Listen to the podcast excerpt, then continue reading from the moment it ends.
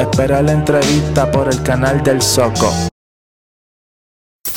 Bienvenidos al Soco Podcast, el podcast de todos, con su host, Ryan Ricardo.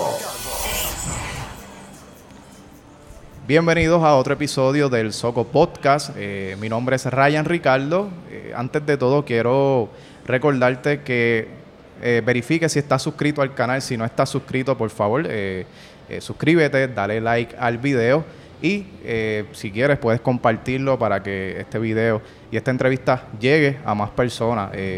hoy, la oficina de hoy es el restaurante Dolce Salao, aquí en, en la calle Mate Lluveras en Yauco, Yauco Pueblo. Esto es cerquita de la iglesia católica. así que nos han prestado este, este, este espacio y estamos, estoy súper agradecido eh, y nos han tratado súper, súper bien. Así que si quieren ver más eh, los platos, el menú, eh, desean ver qué más ofrecen, entras a la página de Facebook y de Instagram, buscas Dolce Salao, lo voy a poner aquí también en el video abajo para que, lo, para que veas cómo se escribe. Y estén pendientes, ahí está el menú y está todo lo que ofrecen en el, en el restaurante. Así que gracias a la gente de Dolce Salao, Joshua Murphy y toda la, la, gerencia, meseros, etcétera. Gracias a todos por recibirnos aquí en la mañana de hoy. Eh, este podcast es el podcast de todos eh, y tiene ese eslogan porque aquí yo quiero traer gente de diferentes profesiones, diferentes talentos que hagan diferentes cosas y gente que me interese hablar con ellos y saber su historia y, conocer más. Eh, el invitado de hoy, yo, obviamente yo no soy un experto en política, no vengo tampoco a hablar eh, bien deep, deep de, política como tal, pero sí quiero conocer más de su historia. Eh, es una persona que estuvo presente en mi infancia completamente, digamos que hasta los...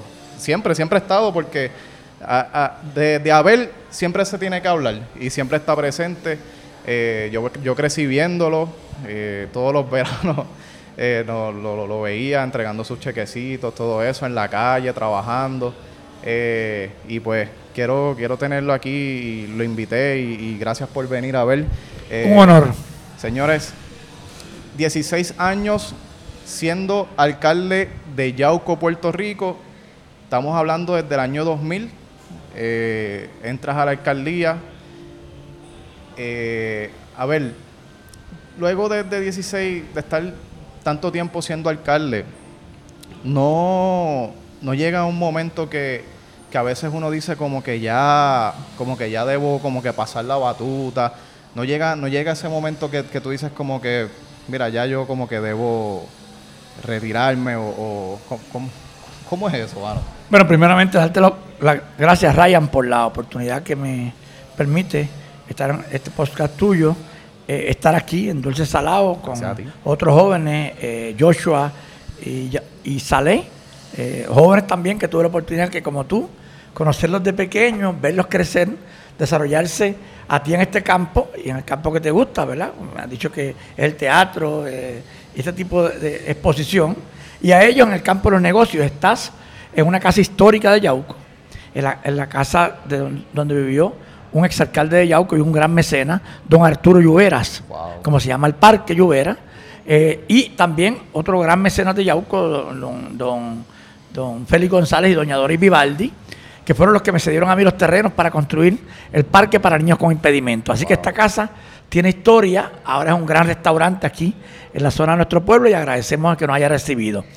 A la pregunta que me hace, pues una pregunta interesante porque yo no creo en el continuismo, creo que debió haber unos términos. Yo quería ser alcalde ocho años y eso fue lo que siempre dije. Eh, luego las circunstancias políticas del partido al que pertenecía y del pueblo casi me obligaron a ser candidato. Yo me retiré, yo nunca perdí siendo alcalde, yo me retiré a irme al Senado. Eh, eh, quería hacerlo ya a los 12 años más pero estuve esos cuatro años, como dice, por ahí uno empujado. Porque con el tiempo tú te vas gastando. Claro. Eh, y además yo había dedicado toda mi juventud aquí. Claro. yo llegué aquí, no voy a decir tu edad, pues ya me la dijiste, pero casi a tu edad.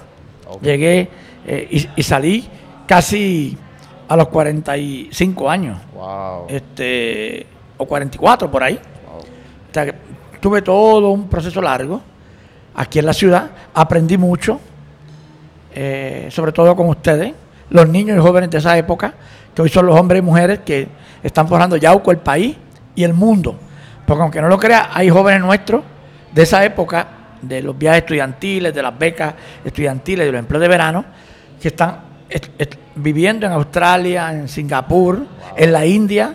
Tenemos misioneros, tenemos pilotos, tenemos astronautas, tenemos ingenieros de gran reputación, eh, no solamente en la NASA, sino también en las grandes industrias reconocidas de los Estados Unidos. Así que eso me honra y para mí siempre es un honor. Básicamente dedicaste tus mejores años a ser alcalde de una ciudad, ver el niño eh, crecer, formarse hombre, eh, básicamente ya de, mi edad, este, hombres y mujeres que, que, trabajan, ¿verdad? Cada cual en su campo, grandes comerciantes como los dueños de este restaurante aquí, de Dolce Salado, y muchos otros que, que, si nos ponemos a mencionar ahora, pues es una lista enorme, grandísima. Y, en este caso, los dueños de este negocio eran estudiantes de excelencia académica. Wow. O que no vinieron a ser comerciantes o en el caso de, de Joshua, a ser chef, porque no tenían un promedio, porque podían ir hoy fueron a las mejores universidades. Es que tenían el, espíritu empresarial, que creo que muchas faltas en Puerto Rico, de aquellos que se quedan en su casa diciendo que no se puede, pero que ellos lo tuvieron al igual que tú lo tienes. Así que esas metas estaban. Y, yo creo que es lo que hay que hacer para levantar la, zona sur, que después del huracán y los terremotos ha sufrido una decadencia en términos estructurales, eh, para volver a llevarlo a esos mismos niveles, que es importante. Antes de continuar, ¿verdad? Yo quiero preguntarte, ¿cómo te sientes hoy? Feliz de estar aquí. La libertad te da felicidad, la libertad te da el espacio para poder hacer esto. Eh, es otra dimensión. Allá adentro tenía jóvenes como tú que habían cometido algún delito, algunos ya estaban cumpliendo sentencia, otros estaban en espera de sentencia o en revisión. Y uno se apasiona igual se apasiona con los jóvenes como tú que han tenido éxito y que tienen proyecciones a futuro, y te apasionas con los jóvenes y personas que han tenido algún problema, pero que aún en la adversidad quieren seguir luchando. Claro. Así que, hoy estoy feliz de estar aquí, de, que me hayas enseñado unas fotos por ahí de hace mucho tiempo. Eh, eh, eh, ustedes las guardan, créeme, yo no tengo ninguna foto. Porque no me acostumbraba, porque aunque me retrataban, no me acostumbraba a retratarme y nunca ha sido muy tecnológico. Pero tú tienes fotos originales allí. Así que cada vez que a veces estoy en un aeropuerto, o a veces voy a Nueva York, o a Chicago, o Orlando, o a Pensilvania, y me encuentro con personas, me dicen, ¿no te recuerdas de mí? Cambia, lógicamente, su fisionomía, y sacan rápido una foto de la época. ¿Te recuerdas de este evento? De algunos me recuerdo, de, de otros pues, de pasada pero hay cosas que no se olvidan. Y esos detalles, pues, siempre hacen que uno se sienta contento. A ver, una persona como tú que básicamente tú has viajado el mundo, el mundo por así decirlo. Gracias a Dios, sí. Eh, eh, tu trayectoria política y, ¿verdad? Eh, también eh, obsequiabas unos viajes para los, para los jóvenes que tenían un promedio excelente académico y era como una premiación a ese esfuerzo eh, de esos jóvenes y, básicamente viajaste en Latinoamérica, viajaste en Europa, México. Em, cuando llega este, yo sé que vamos a hablar más adelante del proceso, pero te quiero hacer esta pregunta. Llega este proceso que te, toca viajar, pero entonces irte a los Estados Unidos y, ya tú vas en mente como que voy a estar varios meses en un solo lugar. Eh, la aceptación emocionalmente de uno en este caso tuya, ¿cómo fue esa, esa... Pues pensé que iba para un viaje largo, una estadía lejana. Pues te montaste en un avión. Me monté en un avión, llegué a la institución, dije, este va a ser mi hotel por los próximos años y medio. Claro. Me lo enfoqué. Claro. Nunca ha habido en mi mente, y, recuérdalo tú como un consejo, joven que eres, nunca pongas en tu mente nada negativo. Porque después de tú tener eh, todo un reconocimiento del pueblo, Tener que ir a una cárcel es, un proceso duro. Y, puede darte sensaciones malas, de suicidio, de depresión. Puedes pensar que la gente te abandona. Yo te tengo que decir con la mayor honestidad, que ni aún, por eso la prensa se sorprendía el día que emitieron la sentencia, porque un periodista muy reconocido comentó y él se mantuvo con una estoicidad, se mantuvo ecuánime, nunca perdió el control. Y hasta el día de hoy nunca he perdido el control en nada. He mantenido siempre el control de los hechos y de las circunstancias.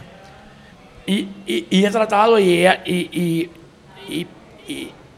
procedo siempre de una forma que me permita aceptarme como soy, con las virtudes y defectos, aceptar las circunstancias que les pueden tocar a cualquiera y decir voy para adelante y no rendirme. así que ese fue un viaje más para mí, otra experiencia más de las muchas que he tenido.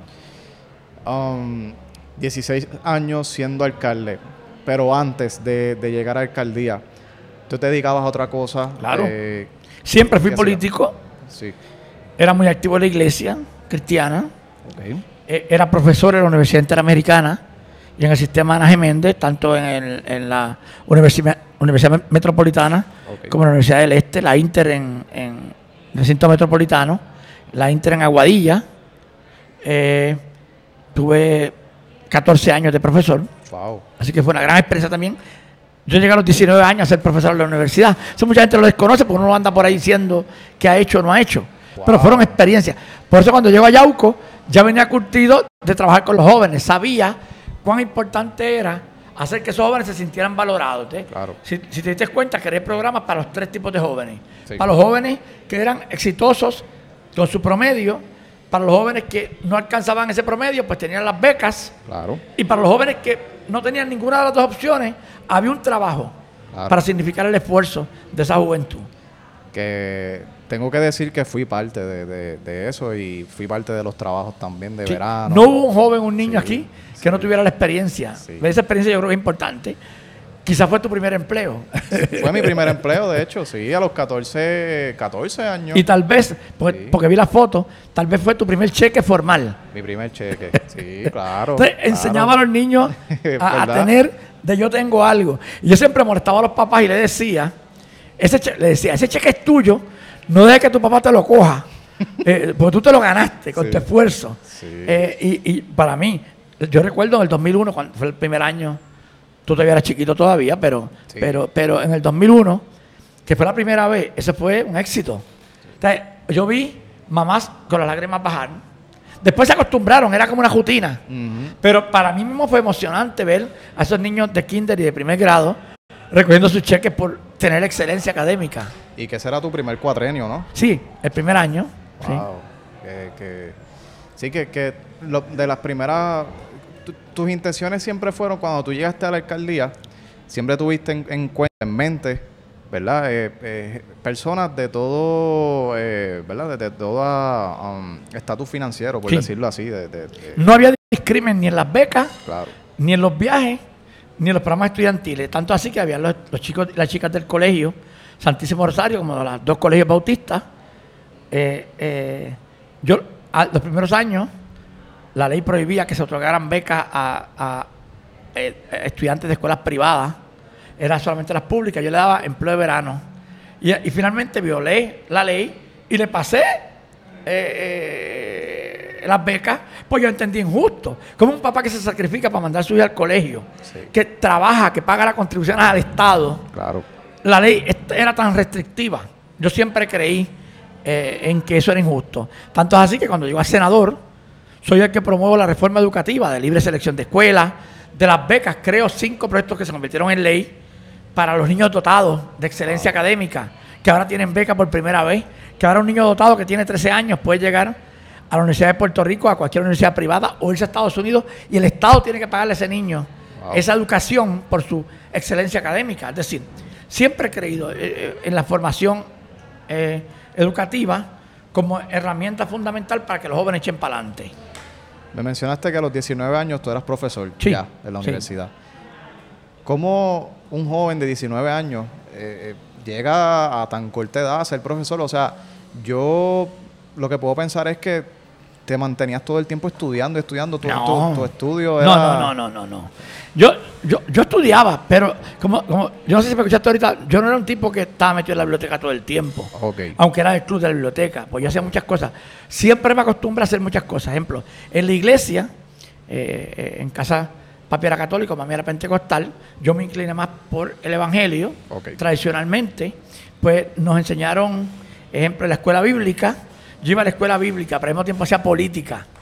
En aquel entonces, contrario a ahora, do- donde los cristianos pueden hacer política, Sí. en aquel entonces los cristianos no se metían en política. Era más estricto. Ah, eh, sumamente estricto. Entonces me pusieron en disciplina. Oh. ¿Entiendes? Eso Sí. es como, yo no sé si sabes lo que es Sí, disciplina en la iglesia. es que no puedes cantar, no puedes ir al frente. Y a mí que me gustaba hablar, imagínate tú. yo recuerdo al hermano Vitín Ramos en Las Pelás, precisamente, donde tú vives ahora, era, era el pastor.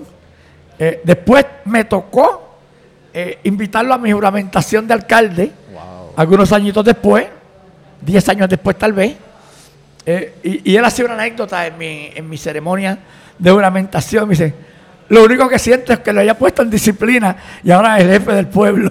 Sí, wow. Es una gran experiencia. Wow, wow. Así que eh, me gradué a los 14 años de la high school, Yauco High. Ok. Eh, y rápido me fui a los 14 años a San Juan. Quería estar en San Juan, quería ver los líderes políticos, quería ver la fortaleza, quería entrar a la Capitolio, tenía como que deseo. Esa cosa se mete por dentro. Como yo sé que a ti te pasa con el teatro y con otras áreas. Pues mira, eh, esa, esa hormiga que uno se mete por dentro. Wow. Y, y- y- y el sueño. Y recuerdo esa primera llegada a San Juan. Cogimos una línea, ¿sabes lo que es una línea? La línea, sí. que era un carro público, pero te llevaba a- al sitio. Recuerdo, yo era pequeño, 14 años, nunca había salido así, a quedarme en otro lado. Yo, yo soy del campo. Claro. Así que, de momento, ver la gran ciudad, ese fue de los pocos días que he llorado. Wow. Ese fue un día que yo lloré, porque vi partir a mi mamá. Y aunque creía que estaba preparado, no lo estaba. Lloré intensamente en la soledad. Lo que no hice en la cárcel, fíjate. Porque para eso tal vez me preparé. Pero para eso, para despegarme de mi madre, no, no- no estuve preparado. Entonces era 14 años, los de mi hospedaje tenían 19, 20, 21, 22. Yo era el nene del hospedaje. Así que era un proceso bien, bien difícil. Pero dije, aquí voy a... eh, Yo siempre he sido persona de reto. Yo siempre decía, tengo que sobresalir. Y ya el primer año, en una universidad que en aquel entonces tenía 18 mil estudiantes, ahora tiene 12 mil en el recinto metropolitano, dije, voy a ser el presidente del Consejo de Estudiantes. Imagínate qué atrevido. Wow. Un yaucano, campesino, primer año, y postulándome para el presidente del Consejo de Estudiantes. Saqué 13 mil votos, fui el más que saqué, de Wow. 18 mil. Y así empezó mi liderato, y lo mismo en el PNP como partido, presidente estatal de la juventud, a nivel central. Wow. Es decir, que era atrevido y pues siempre me gustan los retos. Y ahí estamos. Que cuando tú llegas a, a- a la alcaldía ya tú estás bien preparado. O sea, tienes un, un, un background heavy. O sea, Tú no has hecho creas. muchas cosas. Tú no creas. Cuando llegué a la alcaldía no sabía nada. No. Solamente tenía pasión. Ok. Quería ser. Por eso cometí muchos errores. Claro. Eh, Al, al principio eh, cometí muchos errores porque tú, que el deseo de hacer rápido las cosas. Sí. Iba una viejita y no tiene un camino con un cunetón, yo rápido manda a hacer el cunetón y manda a hacer el camino. Yo no miraba presupuesto, yo no miraba. Y esas cosas, pues, es de malos administradores. Y se me tilda de mal administrador, pero no se me puede tildar jamás de una mala intención de no ayudar a alguien, de no abrirle las puertas. Yo llegaba a la alcaldía a las 4 de la mañana, 5 de la mañana a atender público. Las filas eran catastróficas. Wow. Y ese es mi mayor orgullo, poder haber servido con pasión. ¿Sabes? Sé que es cierto eso de la alcaldía, que habían cientos de personas, porque, a ver, yo eh, creo que llegué a ir jovencito a buscar mi tra- eh, eh, trabajo y yo llegaba a la- Los turnos, los turnos. yo llegaba a las 6 de la mañana y, la- y había tanta y tanta gente que Pero lo bueno que era que era un nene, me iba para casa, ta- me iba el para casa a dormir. el alcalde te atendía después, si te tocaba el turno. Mira, era... Te rajaba. No, sí, ha- había muchas veces que sí, pero, pero sí, ¿sabes? Te, te, te creo y lo vi, y lo vi que, que se llenaba, y, pero sí atendía hasta tarde. Uno por uno hasta las 10 de la noche a veces. Wow. Este, y pues por eso, pues, yo no te niego que me duele todo lo que ha pasado. Ha sido un proceso totalmente eh, difícil. Sí. Pero doy gracias a Dios que no se me acusa de robarme nada. Vivo en el mismo sitio que toda mi vida he vivido allá en Susúa. Eh, no se me acusa de sobornar a nadie. Y estoy pues la tranquilidad de espíritu y de lucha. Tú no me ves que estoy resistente. He luchado, he luchado. Y cuando todo el mundo pensaba que ya no había opción, Dios me dio esta oportunidad de estar fuera. para seguir luchando. Si te soy sincero, yo te veo tan feliz y tan motivado que no, ni, lo puedo creer. la, vibra, la vibra que yo siento con Abel desde que, llegué, desde que él llegó es como si esto nunca hubiera pasado. No, porque nunca hubiese pasado por la dije, Señor, que no me marque nunca este proceso, que me sirva de enseñanza, de aprendizaje, pero que no me marque. Porque es que no puede haber odio en mi corazón. Imagínate tú, si uno se pone a odiar, no duerme. Este, pues, son procesos duros, vuelvo y te repito. Este, y te digo algo como joven. En la vida, todo el mundo debe mentalmente prepararse para lo peor. Para cuando vengan tiempos mejores como este, tenga satisfacción y dé gracias a Dios. Porque solamente cuando estás abajo, cuando estás pillado, cuando estás, eh, eh, que mucha gente cruza la acera para no saludarte, eh, ahí es donde tú ves la grandeza de Dios. Yo siempre lo he creído, pero ahí es que tú lo ves. Porque cuando tú tienes poder, cuando tienes fama, cuando todo el mundo te conoce, la cosa es diferente. Claro. Cuando caes es más difícil. Yo he tenido el privilegio de que la gente, el 99% no ha cambiado conmigo. A mí me siguen invitando a comer, ya viste la entrada de las muchachas, las señoras, que no me escuchen decirle señora porque ya son las nenas. el cariño que me tienen. Hay una me trajo un libro de, de, eh, Ámsterdam, Holanda. Pues me, escribía, me enviaba el libro. Los jóvenes como tú que me ven en la calle, me dicen, me recuerda, tienen que decirme quiénes son, porque han cambiado para bien, han crecido, se han formado. Eh, aquí, cuando vengo, como te dije, es, es, un orgullo tremendo. Y cuando salgo por allí, pero más cuando me los encuentro fuera. Sabes lo que tú estar en un aeropuerto y verte un militar con muchas estrellitas y muchas rayitas y, que te venga adelante todo el mundo y te dé un abrazo y me dio hasta un beso en el cachete y, me dijo una palabra puertorriqueña con C. Qué bueno que, qué bueno que estás aquí, qué bueno que saliste. Y yo, caray, préstame el celular, que estoy sin celular y no puedo comunicarme.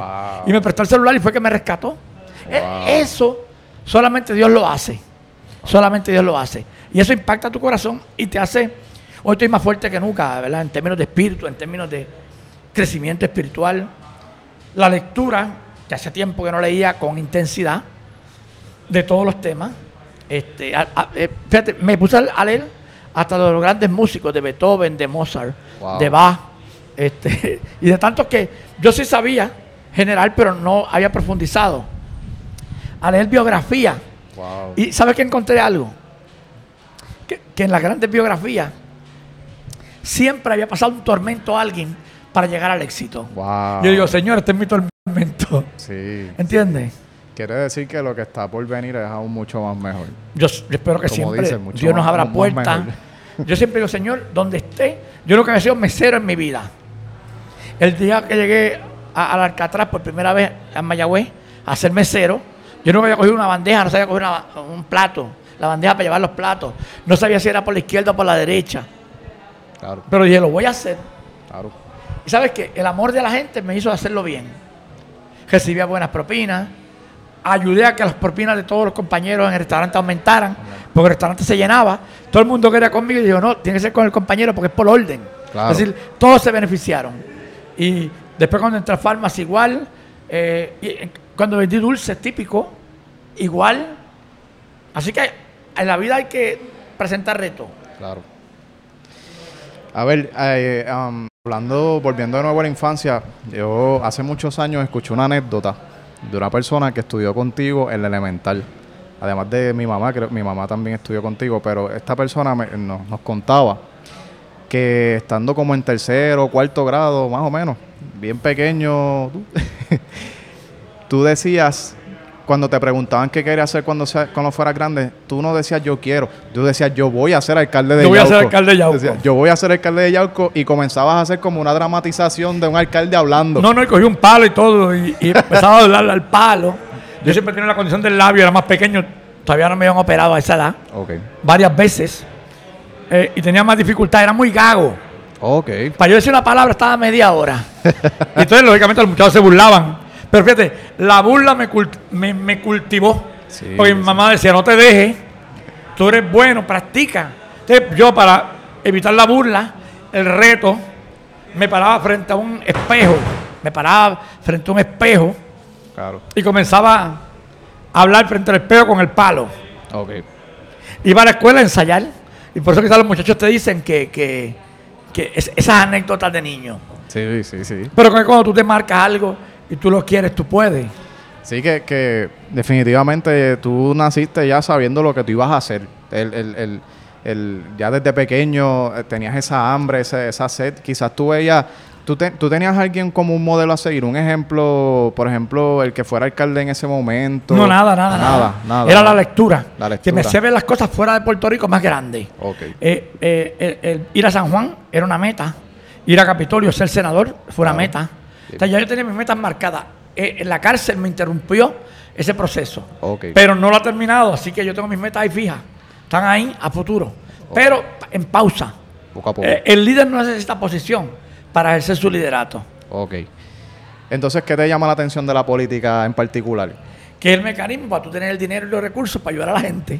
Ok. Porque, claro, también si eres empresario exitoso, también lo puedes ser. O si eres un voluntario de una sin fin de lucro, también lo puedes ser. Pero yo veía que la política, porque me gustaba, porque me gustaba el parlamenteo, estar hablando, pues era un mecanismo que yo podía ayudar. Y, y eso fue que me dediqué toda mi vida, a ayudar. Y lo que he hecho y lo que seguiré haciendo. Bien. Eh, tú sabes que a veces cuando uno tiene sueños de pequeño, eh, se veía más en los tiempos de antes, ahora quizás no tanto, porque pues los, los padres lo toman de otra manera y la la- los tiempos han cambiado mucho. Pero cuando tú en tu casa tú dices que tú quieres ser alcalde, ¿cómo lo tomaron tus padres en ese momento? Papi no quería. Y mami feliz. Sí. Mami era lo que Abel dijera, lo que Abel dijera un éxito. Este muchacho es lo más grande que yo tengo. Wow. Y murió así, murió, murió con Alzheimer. Nunca vivió este proceso de la, de la acusación. Murió feliz conmigo. Era el que conocía, era el que amaba. Eh, ¿Cómo te digo? Mi madre era todo, pero también yo era todo para ella. ¿Sabes? Lo que yo dijera en la casa, olvídate lo que papi dijera. Era lo que yo dijera. Ese nene estudió, ese nene tiene razón. Ese nene cambió la familia. Claro. Entonces, pues, eh, Fui- fui- vuelvo y te repito, son procesos duros, pero estoy feliz porque mami le dio Alzheimer y no vivió ese proceso. claro. Y me la disfruté teniendo Alzheimer. Porque muchos hijos lo dejan tirado, los mandan a un asilo o no asumen esa enfermedad. Yo la, la asumí desde el primer día. Dije, bueno, mami va a tener Alzheimer, pues déjame disfrutarla. A ella le encantaba la muñeca. Yo le llevaba una muñeca todos los sábados. Bajaba a Juan los sábados, yo estaba comprando la muñeca. Y ella se las cambiaba. Ella era loca con las muñecas nuevas. Ya no quería la vieja, quería la nueva. Este me hartaba de besos, es algo que recordaré toda mi vida. Es decir, murió con amor. Sí. Mucha gente piensa que el que da Alzheimer pierde el sentido del amor. No, se pierde. Pero si ella decía que quería cocinar, aunque fuera un revolú, yo estaba con ella, la velaba, mi- mientras lo pudo hacer, ¿verdad? Y después pasó el tiempo y fue perdiendo esa destreza. Pero era una cocinera brutal. Pues entonces, cuando ella quería ligar todo, yo me, me la entretenía, hacía que comía, Ajá. para que ella se lo viviera. Para que se sintiera. Nunca discutí con mi madre. Nunca le alcé la voz a mi madre. No te digo que mami me dijo no hagas esto. Porque mami siempre me aconsejó. Pero nunca me dijo no hagas. Por lo tanto, la palabra no hagas no, técnicamente no está en mi vocabulario. Wow. Sí que. Sí. Pero fue una inspiración. Entonces, tú tienes tu madre viva todavía, quizás no tienes tu abuelita, pero, pero las madres de antes, y más que era mi abuela, de crianza que me adoptó, era madre doble. Wow. Madre porque, porque me crió, pero madre también porque me adoptó, asumió esa responsabilidad. Entonces, pues imagínate, el apego mío, ella tenía sus cinco hijos naturales que los parió. A mí no me parió y yo siento, yo creo que ellos lo saben, que me amaba más a mí que a ellos, porque aunque dicen que no es verdad, yo no sé. Pero las mamás siempre tienen como uno, como que, a veces por pena, quizás por el labio, porque nací más, más con más limitaciones. Ella lo que hizo fue empujarme para alcanzar las metas, nunca me detuvo. Este, por ejemplo, yo no podía jugar pelota. Pero me decía, ve al parque y, y que te tiren suave y batea. Wow, qué, ¿Verdad? qué grande. Eh, y eso es lo grande de la vida. Qué grande, mano. Wow. Increíble. Eh, fíjate, ahora que menciona eso, en- en- me imagino que en aquellos tiempos en la escuela quizás tuviste alguna situación con, con los compañeritos de, pues, de burla o algo así. Sí, sí. Y, y hasta que el día le peté por la cabeza un lápiz a un compañero en el Oh, cuarto grado y vi el chorro de sangre. Wow. Y la mamá del muchacho fue a casa y, y mami me dio una zurra. Ese día aprendí que tú no puedes canalizar tu coraje con violencia. Claro. Pero le peté el lápiz en la fila al comedor porque eh, eh, me alaban las orejas, me, me alaban la silla para que me cayera. Ah. Entonces llegó el momento en que me harté y, y le abrí la cabeza. Después fue muy buen amigo mío, pero eran cosas de muchachos. Pero mami me enseñó mucho. Me, dijo, no tenías razón. Porque tenía que analizarlo a través de mí y yo ir donde su mamá, pero tú no tenías derecho a encajarle un lápiz en la cabeza. Se pudo haber muerto, me dijo. Entonces cuando me dijo se pudo haber muerto, el susto nada más. Ahí como que uno. Ese ha sido mi único acto de violencia. Wow. Eh, a Tenía ver, como, qué sé yo, debe haber tenido, yo entré a los cuatro y medio, como, como ocho años y medio tenía yo. Wow. Sí. Porque es que a veces, ¿verdad? El coraje, uno aguanta La tanto. reacción. Sí. Pero, pero usted también uno aprende de los procesos. Eh, fuera sacando, vamos a hacerle cuenta que lo del caso, eso que no sucedió, vamos a hacerle cuenta. ¿Cuál fue el proceso más duro de la vida de Abel Nazario? Eh, política, puede ser políticamente hablando en tu carrera. Eh, ese momento que, que tú dijiste, wow, yo creo que yo aquí no sé si no, pues no, continuar". es que no tuve nunca un momento así. Nunca. El momento más duro fue este. Nunca tuve un momento que yo dijera, ay, espérate, ¿cómo salgo? Estoy acorralado, estoy deprimido. No se me dio, es que Dios me puso todo fácil. Porque Dios, creo que, y uso este término siempre, Dios me marcó desde el primer día. Y todavía siento que me marcó. Fíjate cómo suceden cosas que yo no esperaba. Entonces, pues, eh, cuando todo parecía que estaba nu- nu- en- nublado, con nubarones, las puertas se abrían. Cuando no tenía un centavo para comer, porque aunque mi papá vendía todas las vacas, las poquitas que tenía, y vendía los cerdos, porque perdió su trabajo en la central azucarera, mami era más de casa. Eh, yo siempre tuve la bendición de que llegaba alguien y me decía, ayuda. El que vivía en esta casa, don Félix González, cuando la cosa se puso mala, sin yo decirle nada, me llamó un día aquí con doña Doris Vivaldi y me becaron, me, me daban 200 dólares en aquella época mensual. Wow. Mira qué bendición. Mi papá, papi perdió el trabajo. Y fue una bendición. Dios lo tocó. Porque nadie le había dicho nada. Hasta Pues yo, yo soy muy callado en mis cosas. Como dicen por ahí, si sufro, sufro solo, no es para compartirlo. Se comparte la alegría, los sufrimientos no se comparten. Amén. Eh, eh, yo, ¿verdad? Tengo unas fotografías por aquí, yo las voy a presentar en pantalla también para que la gente las vea. Eh, y yo quiero que tú las mires y, y tú, y tú te transportes, te transportes a ese momento.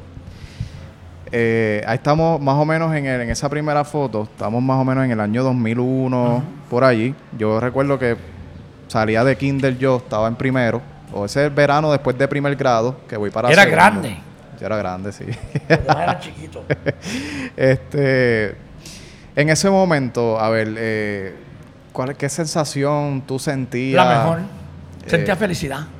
De ver a un niño así, este, eh, eh, feliz, en que su cara cambiara, en que se lo mostraban a su papá con ese orgullo. Y yo, y yo pensaba cuando iban en el camino, en el jeep, en el campo, pensaba cuando iban a pie, bajando la cuesta en Agua Blanca, o pensaba el niño de residencial, Sí. con tanto discrimen, Sí. o pensaba el niño del cerro, caminando por la cuesta del cerro con su mamá, él enseñándole el cheque y su mamá diciéndole, dame ese cheque que eso es para la ropa. Y yo peleando con los padres, eso no es para ropa, la ropa te toca a ti, eso es porque se lo ganó con el esfuerzo. Sí. Pues feliz, feliz. Y porque no te recuerdo, mantiene la misma sonrisa. sí, sí, sí. Este, sí que, que te llevas eso, te llevas el, Es lo más grande, pues te repito, es lo que uno realmente eh, es una bendición. Porque es lo que no se olvida. Recuerda que la brea se va, las canchas se dañan, los centros comunales se deterioran, pero el corazón de la gente está ahí. El recuerdo está ahí. Y, y, los que viajaron, por ejemplo, que tuvieron esa oportunidad, recuerdan esos viajes como los mejores, como los que más disfrutaron. Porque fueron a Australia, fueron a la India, fueron a Rusia, fueron a Finlandia, fueron a Europa, fueron a África, fueron a Sudamérica, fueron a Canadá, Norteamérica. Y a temprana edad. Nene y nena, jovencito. Sí, sí. Para algunos su primera vez. Claro. Si, hay algo que también me llama la atención, a ver, es que cuando yo voy a, cuando fui a Google buscando, ¿verdad? Haciendo un research de, tu carrera, menciona que tú fuiste uno de varios quizás alcaldes que redujeron su sueldo para, no, no sé con qué fin, pero que de 3 mil a 1.500 y estuviste cobrándolo por 13 años. Sí, el sueldo en el 2000 cuando yo llegué eh, eran 3 mil dólares. Al año yo me bajé el salario a 1.500 y me mantuve todo el tiempo en 1.500 porque la situación económica era difícil. No, no, es como ahora que hay tantos millones para aquí, millones para FEMA, millones de la pandemia, millones para esto.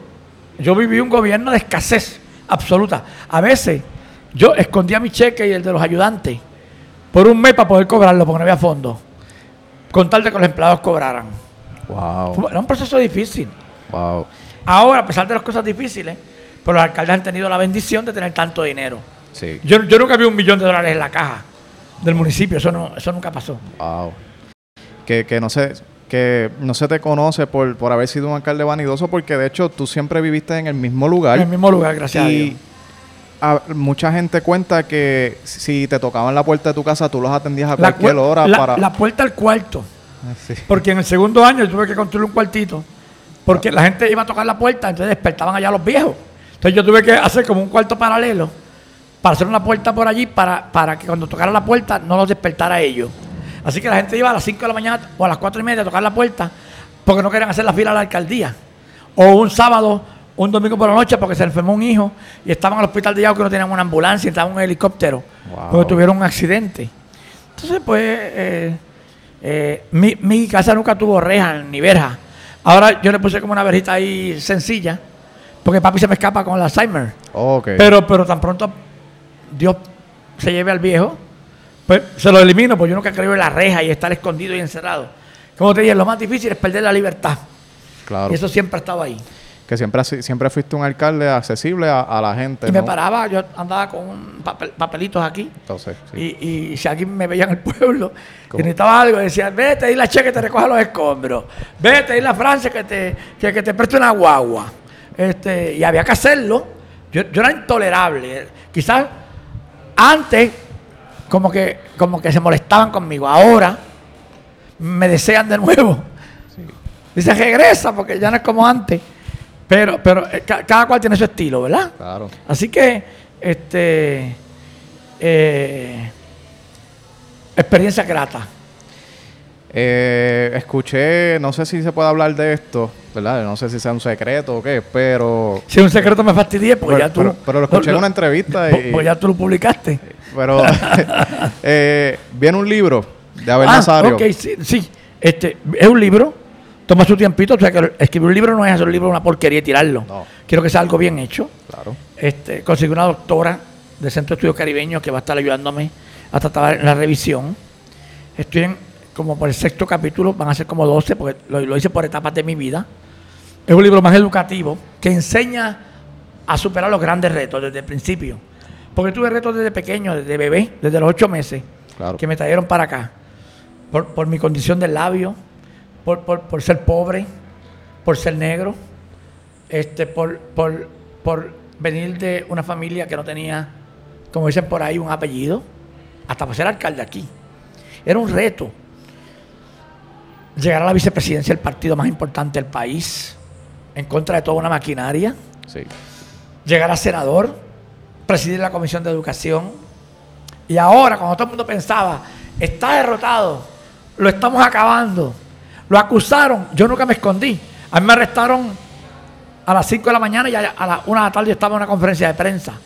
He aceptado todas las entrevistas, inclusive hasta el día que me fui a ir de casa para la cárcel, recibí en mi casa a todos los periodistas Y ellos veían cómo desfilaba la gente, cientos de personas en vehículos, a despedirse. Igual cuando llegué aquí. Eh, y porque las puertas para ustedes, los que ejercen este medio, y yo te trabajo parte del medio porque es una función de informar. Aun cuando no me gustara el estilo del periodista, siempre le respondía y cocoreaba, como dice uno, para defenderse uno también. Así que esos retos siempre han estado allí. Hablando de eso, eh, también yo, yo, yo, si hay algo que la gente sabe que Abel Nazario no tiene, son pelos en la lengua. No, trato de hablar lo más claro posible. Hay cosas que no puedo hablar por, la prudencia. Claro. ¿Verdad? Pero trato siempre de que la gente sepa cuál es mi posición. Nunca vas a ver un, Abel sin posición. Si había un tema, fíjate, la gente decía, pero ¿por qué el alcalde de Yauco era tan famoso? Que lo mencionaban en todos los medios, porque eso no pasa nunca. Los alcaldes del pueblo pequeño o del sur, a menos que sea Ponce o Mayagüez, pues, pues no, no, no suenan. Y a mí siempre me buscaba la prensa, venían acá. Yo hice que la prensa viniera para Yauco. Sí. Y entonces decían Yauco, a ver, y a ver el Yauco. Era como una identificación. Y era que yo, cuando había una controversia en el país, no importa inclusive que estuviera en contra de mi gobernador del partido que estuviera en el poder. yo me recuerdo, Fortuño ganó y quería aumentar la gasolina. Como a los 10 días de haber ganado. Yo no había juramentado. Y da la casualidad que el día que juramenté, por tercera vez, fue frente al Parque Lluvera, vino Fortuño. Y mi discurso yo lo cambié para caerle encima. En contra del aumento de la gasolina, porque era un atropello que el pueblo lo eligió y pararon el aumento de la gasolina. Es decir, mi voz tenía resonancia en todo el país. Y, lógicamente es un honor. Es un honor que tú tienes que cuidarlo, ¿verdad? Yo, recuerdo, yo tengo recuerdo de, de, de haberte visto en la televisión, inclusive a compañeros del mismo partido llamándole eh, demagogo porque no estabas de acuerdo con lo que ellos estaban haciendo. Sí, el demagogo no es una mala palabra. La gente dice que piensa que es una mala palabra. El demagogo es alguien que te miente con toda la facilidad sabiendo que es embuste. Entonces, un demagogo. Entonces, inclusive algunos he tenido, una vez cometí el error de decirle mentiroso a alguien, una palabra muy fuerte. Así que, como me criticaron tanto por haberle dicho mentiroso, pues cambié para una palabra más recatada igual de fuerte y para mí más mala que demagogo. Porque además de mentiroso, eres compulsivo. Es que yo nunca había escuchado una, palabra así, nunca en mi vida. Y, siempre recuerdo estar en, casa de mi abuela. Me imagino que te reíste como loco. Sí, nos reíamos porque es que. Era que era loco, ¿viste? E-, era una persona de tu mismo partido. inclusive mucha gente piensa que yo no he estudiado, que no soy un profesional. Pues yo ando por ahí con una maleta diciendo los títulos que tengo y mira el diploma que me gradué. Pero yo estaba más preparado que el 95% de los políticos de este país. Es decir, lo que pasa es que soy pueblerino, campechano, que hablo como siempre he hablado. Claro. ¿Para qué cambiar? Si la gente me conoce así, pues así me quedé. Y que esa es tu esencia. Sí. Que, es, lo, es, lo, es, lo, brutal. Eh, a ver. Eh, vamos a hablar del proceso, ¿verdad? Un poquito por encima. No te voy a. Puedes preguntar lo que quieras. Ahí le doy el reto. Ok. este, pero como sé que te has comunicado en varios medios, has tenido excelentes entrevistas del, tema y con detalles, muy buenas entrevistas. Eh, yo voy a ir un poquito resumido. Yo, me llama más la atención saber esa primera noche cuando llegas a la celda, eh, llegas a la prisión, ya estás con el uniforme de, de, de reo, está no es China, por si acaso. No, no es China como el de, de las, de las películas. Este, el mío era color crema. Okay. Kaki. Ok. ¿Cómo fue esa primera noche? ¿Cómo pudiste, mano, una cosa tan simple como tomar el sueño? Fácil, eh, dormí mejor que nunca. Porque cuando yo llegué, dije, este, este lugar era como que había en este salón tres veces una celda. Ok. Este, solitaria, tiene una ventana mientras estuve viendo los gansos, yo nunca había visto esos gansos canadienses, yo nunca los había visto de cerca, y se paraban por toda la orilla. Y miraba, y ahí descubrió, descubrí yo, quizás sea así, yo no lo he leído, pero descubrí, fíjate, ese día de soledad. Pero cuando yo cojo el sueño, fíjate que coge el sueño. Pero esa tarde, pues yo llegué a las 12 del mediodía, esa tarde, la pasé mirando los gansos, viendo cómo aterrizaban, viendo su cabeza y viendo cómo despegaban. Y yo dije, los hermanos White tuvieron que haber visto los gansos para inventar el avión. Porque inclusive los pies los ponen como cuando va, el avión va a aterrizar, la cabeza tiene la forma de, la cabeza del avión y la forma de despegue es igual. y, su alineamiento espectacular. Así que ese primer día, aunque tú no lo creas, algo tan tonto para algunos, para mí descubrí algo que yo no conocía. Y después tuve en la otra institución, porque estaba ahí en, transición, lo miraba todas las tardes para asegurarme de que lo que había visto era correcto. Eh, el segundo día, leer, leer y leer. Nunca me sentí solo. Me sentí acompañado por los libros, por las cartas de la gente, luego por los compañeros que estaban cuando ya salí de la cuarentena para mí eran tremendas personas, aunque estaban presos. Era lo que tenía de frente, aprendí a conocerlo, a escuchar su historia, lo que les tocó en la vida, a entender sus circunstancias. Pero nunca me deprimí. ¿Tuviste la oportunidad de aconsejarlos, de sentarte con ellos a hablar, de, que te hicieran preguntas? ellos me aconsejaban a mí. Sí. Me decían, pero ¿por qué estás aquí? Por esa cosa. Pero qué injusto, ah, tú sales ya mismo. Porque algunos tenían 10 años, 12, aunque estaban allí. Es duro. Entonces, yo trataba de decirle, supérese. Pero ellos lo que me aconsejaban a mí, no vuelvas para acá, este es el sitio para ti. Quiero aprender más de ti, de dónde tú vienes. Pero ellos te investigan. Cuando tú llegas allí, ellos saben de dónde tú vienes. wow, qué cosa, ¿verdad? Pero me, me, me, trataron bien. Bien. pasta nueva, dientes, este eh, cepillo de diente nuevo, eh, chancla, eh, camiseta, pantalones cortos, todo lo que no tenía cuando yo llegué, esas primeras dos semanas, ellos me lo dieron. Y, y, descubrí que ahí no hay raza, ahí no hay condición económica, hay musulmanes, cristianos, budistas, espiritistas, ateos, ahí no hay religión, ahí todo el mundo es igual. Claro. Y eso tú lo aprendes. A veces uno se enajena con la vida que vivimos del, ajetreo y se olvida que hay un mundo más adelante que hay que, con el cual trabajar. Y que todos confraternizan entre sí, no importa la raza, no importa el... Sí, y yo traté de amoldarme a eso porque yo nunca me escribí a un grupo. Tú eres de este grupo, tú eres puertorriqueño, tú eres mexicano, no, no, no. Todos para mí eran iguales. Tanto así que jugaba dominó con los afroamericanos, caminaba con los americanos y los filipinos, conversaba de política con los colombianos, eh, hablaba de Centroamérica con los centroamericanos, eh, con los hindúes, por ejemplo, hablaba sobre su cultura, y con los puertorriqueños, pues tú sabes que los puertorriqueños son la mata. Eso era un gelajo todo el tiempo. Todo el tiempo. No, trataban de cogerme bobo para verme, para, ver mi actuación. Tu reacción. Fíjate que un día se acercan todos como a las 5 de la mañana para despertarme, un grupo puertorriqueño. Ahí estaba Tatú, el de Vieques, un muchacho de Vieques, con otros más.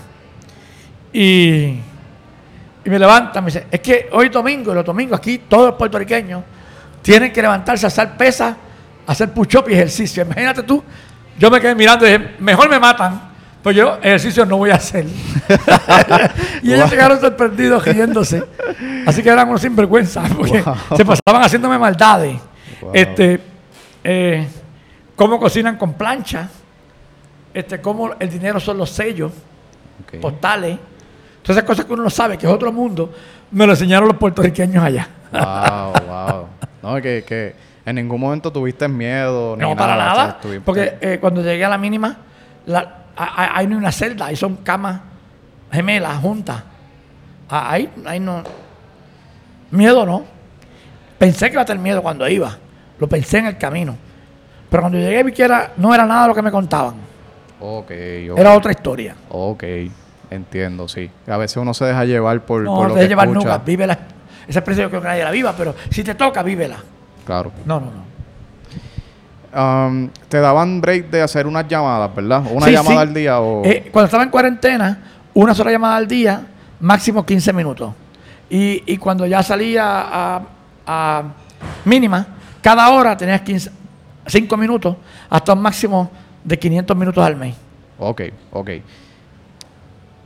¿Qué, ¿Quién era la persona que te, siempre te pasaba por la mente llamar, de, escuchar, que, que, tú... Pues papi, pero como papi no habla, pues a mi prima, okay. que estaba, y a las muchachas que lo cuidaban para estar pendiente de que en efecto estuviera bien atendido, y, a los amigos que me, eh, que me llevaron, Joana, Cristian, Edgardo, Pito, gente que me llevó allá, pues yo grabé esos teléfonos y siempre una vez en semana o dos veces lo llamaba a ver cómo iba todo, el desespero de las noticias, el no tener periódico.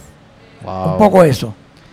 Entonces, otra cosa que me llamó la atención es que tú cuentas que cuando tú vas a salir, tú no lo sabías. No.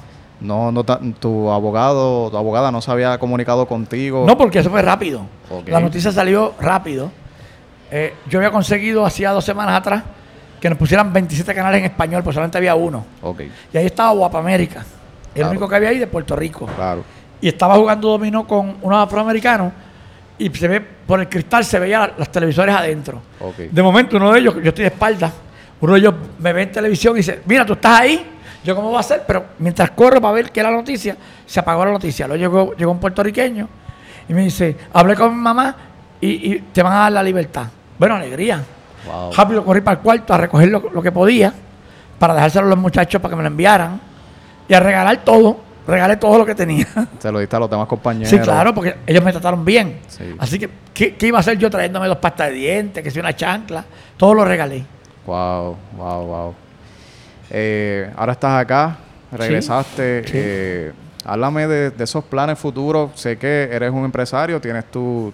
ve- Vendes pharmacy. Sí, estoy empezando, pero ya llegué primero a nivel de todo Estados Unidos en el mes de abril. Sí. Estoy camino a, a- a hacer uno de los de Turquía este año. Ok. Este, estoy por las redes, pienso abrir varios programas en televisión y, y- y radio Excelente. eh, para ampliar el negocio. Voy a tener otro programa donde la gente puede llamar con quejas para empezar a, a castigar a la agencia para que resuelva los problemas. Este, Puede ser fiscalizando con Abel. Sí, pero, Un pa- buen título. pero no como para fastidiar a nadie. Esa no es mi intención, sino para ayudar a la gente. Para ayudar, para ayudar. Claro, porque si tú metes presión, porque antes lo hacía como político, me llamaban y yo llamaba a la agencia y se resolvían. Pero ahora, como no soy político, pues, pues- pues hay que buscar algún mecanismo que tenga para poder ayudar a la gente. Claro.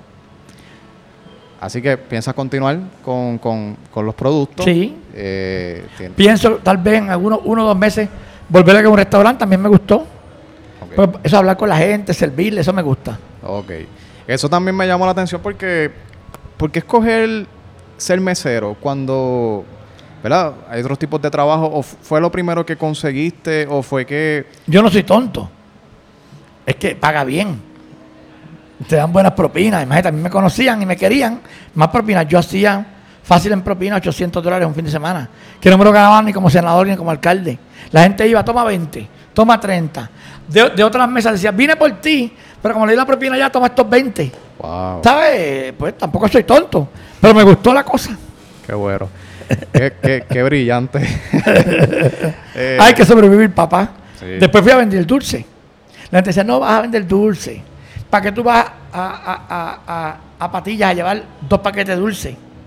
Digo, sencillo. Porque yo voy a ganarme cuatro dólares el viaje de Yauca a Patillas.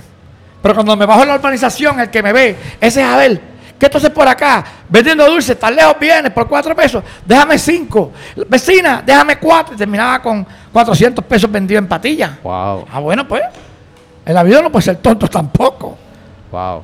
Eh, Ímpetu, coraje, entusiasmo. claro. No soy rico, no tengo dinero en el banco, pero me defiendo. Trato de comer bien, trato de vestir bien, trato de que a papi no le falte nada. Si veo que tú necesitas lo que es mío, no es mío, lo sabe la gente. Alguien necesita, yo ahí estoy para ayudar. No, yo, yo no soy am- amante al dinero. O sea, no, no, no puedo amar el dinero. Es que está en mí. Claro, si me da un millón lo cojo, pero, pero lo gastaría rápido. Sí, claro. No lo guardaría. Sería para ayudarme para Sí, lo mismo. porque sí. tanta necesidad que hay, y a veces yo veo gente con tanto dinero y ven un deambulante y, y no le dan ni siquiera un vaso de refresco, que es lo mínimo que puedes hacer. Entonces, no ven al que está abajo, lo pisotean, lo empujan. Y yo no puedo vivir con, en esas circunstancias de mi vida.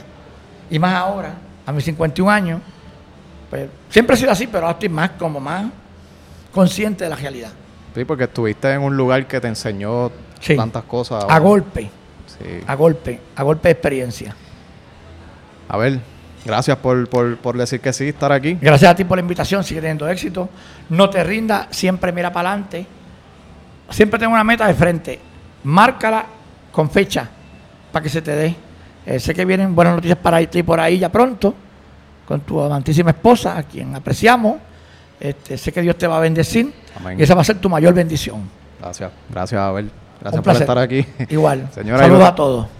Ahí lo tenían, Abel Nazario Quiñones, eh, aquí conversando en Soco Podcast con Ryan Ricardo. Eh, Abel, otra cosa, si te quieren conseguir para los productos de Pharmacy y todo eso. Creo que después tú lo revises y lo pones abajo, pero creo que es el 233-1066. Ok.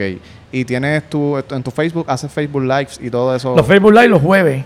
Este, pueden, este, hay mucho Abel Nazario en Facebook. Es el mismo, pero son unas páginas falsas, otras páginas viejas y todavía no sé cómo borrarlo, ni, ni cómo denunciarlo, pero el que soy yo, el real, el de ahora, estoy yo como que reflexionando. Esa fue una foto en Bogotá y a la parte de abajo todas las luces de Bogotá. Okay. Ahí me encuentran. Abel Nazario en Facebook. Eso es correcto. Así que ya saben, eh, si quieren consultarlo para los productos de Pharmacy, que son muy buenos y sí, eh, eh, los he probado y estuve en ese ambiente y me encantan. así que pueden conseguir a Abel para esos productos y, pues, para estar pendiente con lo que, todo lo que pase. 166. 233 16 Lo voy a dejar aquí debajo también. Eh, gracias a todos por estar en este video. Eh, suscríbete si te gustó, dale like por favor y compártelo para que llegue a otras personas. Eh, volvemos y le agradecemos a, a Dolce Salado aquí en Yauco Pueblo. Gracias por recibirnos este restaurante hermoso, rústico, guarda lo la historia. la historia, guarda la historia. Gracias a Joshua Murphy y a todo el personal, mesero, etcétera, etcétera. Así que gracias y nos vemos en la próxima.